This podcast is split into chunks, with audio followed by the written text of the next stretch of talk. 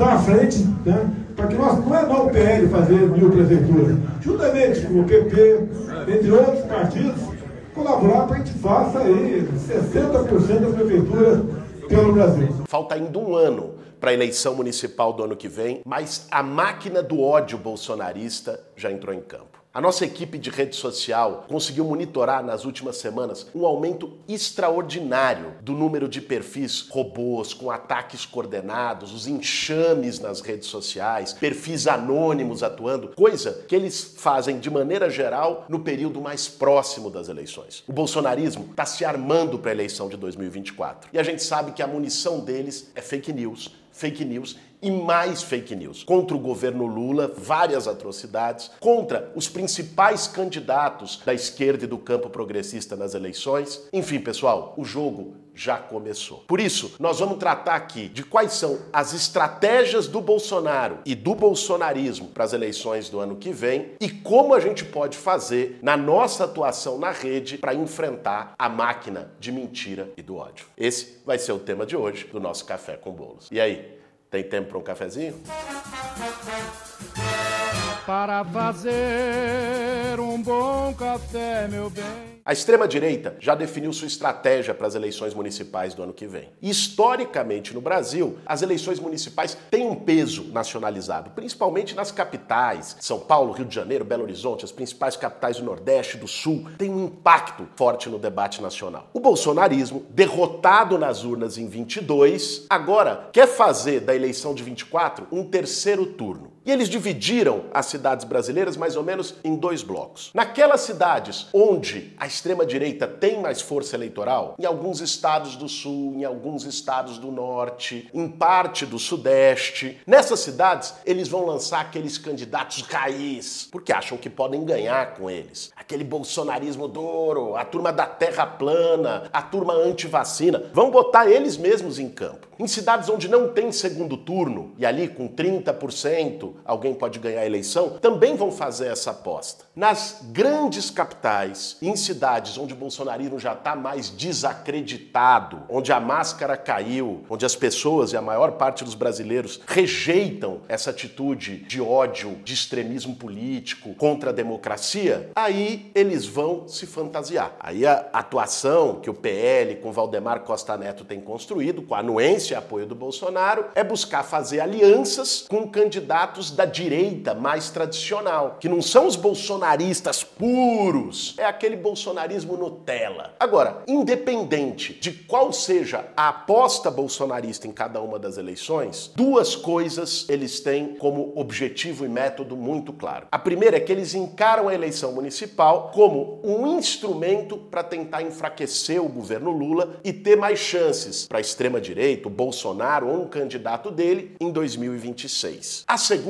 é que independente de quais sejam os candidatos, de em que eleição seja, a arma é fake news, mentira deslavada. E utilização de algoritmo de rede social, de robô, de perfil fake para isso. Dá uma olhada só nesse gráfico aqui, que é a quantidade de trolls, bots, enxames. A maioria não é perfil orgânico. Tem, lógico, perfis orgânicos do bolsonarismo, mas a maioria é essa atuação da máquina digital do Carluxo, do gabinete do ódio. Dá uma olhada no crescimento nisso nas últimas semanas. Foi isso que aconteceu nas nossas redes sociais. Mas esse padrão também tem acontecido contra várias lideranças de esquerda, particularmente o presidente Lula e alguns dos principais ministros. A ideia que ele já tem utilizado, e não foi eles que inventaram, Carluxo, coitado, não, é, não tem acho que nem cérebro para inventar um negócio desse. Eles tomaram isso de Steve Bannon, Cambridge Analytica, de uma tecnologia sofisticada de manipulação de rede social da extrema-direita como um todo, no mundo inteiro inteiro, a linha deles é o pânico moral. É inventar coisas absurdas, estapafúrdias, usando fatos da conjuntura ou inventando do nada para tentar desviar do óbvio, que eles não têm proposta alguma para melhorar a vida das pessoas, para combate ao desemprego, para melhorar a saúde pública, educação, como não fizeram em quatro anos de governo. Como os resultados do governo do Lula são positivos, bons, aprovados pela população, eles tentam criar factoides, seja a partir de acontecimentos da conjuntura, como aconteceu agora na guerra no Oriente Médio. Então, o Hamas atacou civis israelenses, o que nós condenamos prontamente, o governo do Lula condenou prontamente ataques a civis e a crianças de qualquer lado, seja ataques do governo israelense a civis palestinos, seja ataque do Hamas a civis israelenses. Só que qual a fake news que fizeram e que movimentou o submundo da rede social? Olha isso aqui, teve que ter desmentido. É falso que homem em foto com Lula é o chefe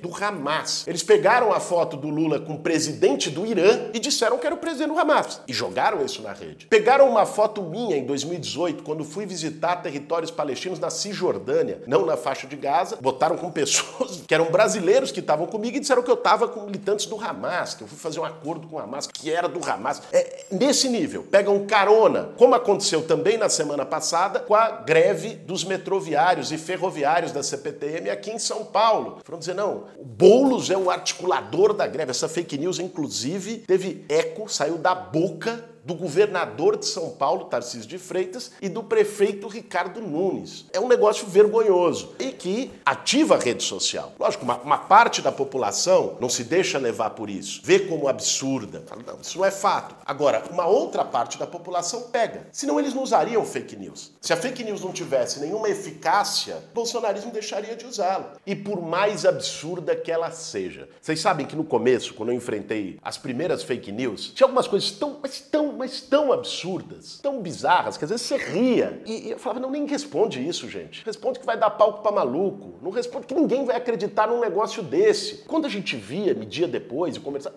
tinha gente que acreditava. Com as mentiras bolsonaristas, não dá para ter trégua, não dá pra gente subestimar. É preciso desmentir uma a uma. Alguns exemplos para vocês de fake news que eles inventaram no último período. O governo Lula teria comprado cinco celulares por 50 mil cada. É coisa absolutamente bizarra, não para em pé. Mas teve que ter desmentido, porque estava circulando. E de repente você tá no boteco e as pessoas falam, ah, mas e o celular? Você fala das joias do Bolsonaro, ele fala, ah, mas e os cinco celulares de 50 mil? Olha isso aqui, teve que ter agência de secagem dizendo, é falso que ministro do Lula criou imposto sobre postes de energia. Jesus amado. Né? Os caras inventaram que o governo federal criou imposto sobre poste de energia. O compromisso com a verossimilhança, com a coisa parecer verdadeira, também não existe. Mas ainda assim, pela dinâmica de rede, do algoritmo, da maneira do, do efeito manada, e tem mais não sei quem comentando, isso circula, circula na rede, circula no zap. Essa terceira aqui é impressionante, que isso eles têm feito com especialidade, pegam um portal, G1, Folha, UOL, tal, e fazem uma, uma montagem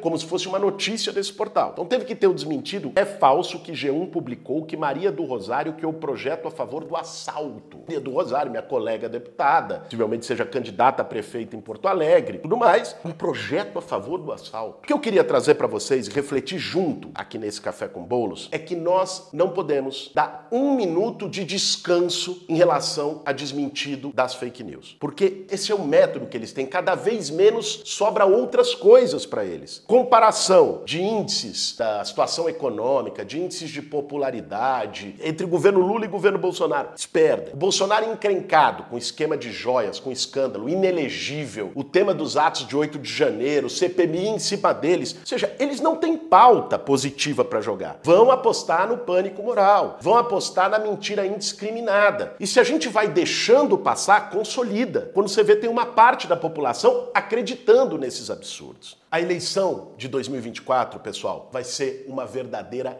guerra, uma disputa dura sobre que futuro a gente quer para o Brasil, uma oportunidade que nós temos de derrotar de uma vez por todas essa tragédia chamada Bolsonaro, bolsonarismo, devolver um mínimo de ambiente de civilidade para o debate público no Brasil, as famílias não se estapeiem, as pessoas não se matem no meio da rua, a gente conseguir estabelecer, baixar a poeira, estabelecer um ambiente mais democrático de novo no país. Essa é a oportunidade que nós temos. Mas do outro lado, nós vamos ter adversários poderosos, perigosos, usando às vezes de máquinas públicas municipais, como é o caso aqui em São Paulo, 385 milhões em publicidade, em parte disso na rede social, o bolsonarismo duro com seu exército que não foi desmontado. Isso nós temos que ter claro. A gente derrotou o Bolsonaro na urna no passado, mas o bolsonarismo ainda permanece vivo no Brasil. E para que a gente consiga travar essa batalha desde já, não só no ano que vem, senão eles vão ganhando terreno, a gente precisa muito de vocês. Vocês que acompanham o Café com Bolos, vocês que acompanham as nossas redes sociais, vocês que também têm essa mesma preocupação quando vê uma fake news passando, quando vê o bolsonarismo tentando se reerguer no meio dos escombros, nós não podemos ter trégua. Então a ajuda que eu peço para vocês é compartilhem sempre os conteúdos de verdade, de desmentido de fake news. Viu uma fake news, vai para cima, denuncia nas plataformas. Cada um fazendo esse trabalho, eles têm um exército de rede com muita grana e ligado à extrema direita internacional. A gente tem militância de rede, gente voluntária para poder construir. Precisamos muito de vocês para fazer esse enfrentamento. Não de robô, gente de carne e osso, de verdade. Ó, aqui tá o QR Code. Bota aí nesse QR Code. É o QR Code para entrar no nosso Zap, onde a gente manda diariamente os desmentidos de fake news, os conteúdos propositivos para também tirar a agenda do país só da gente ficar respondendo o que eles falam. A gente tem esse, esse trabalho de Zap mandando isso. Vai lá, se inscreve, é fácil, não vai ser. Mas um grupo, não sei quando a gente fala de Zap, o povo fala, um grupo de Zap, mais um no meu celular. Não,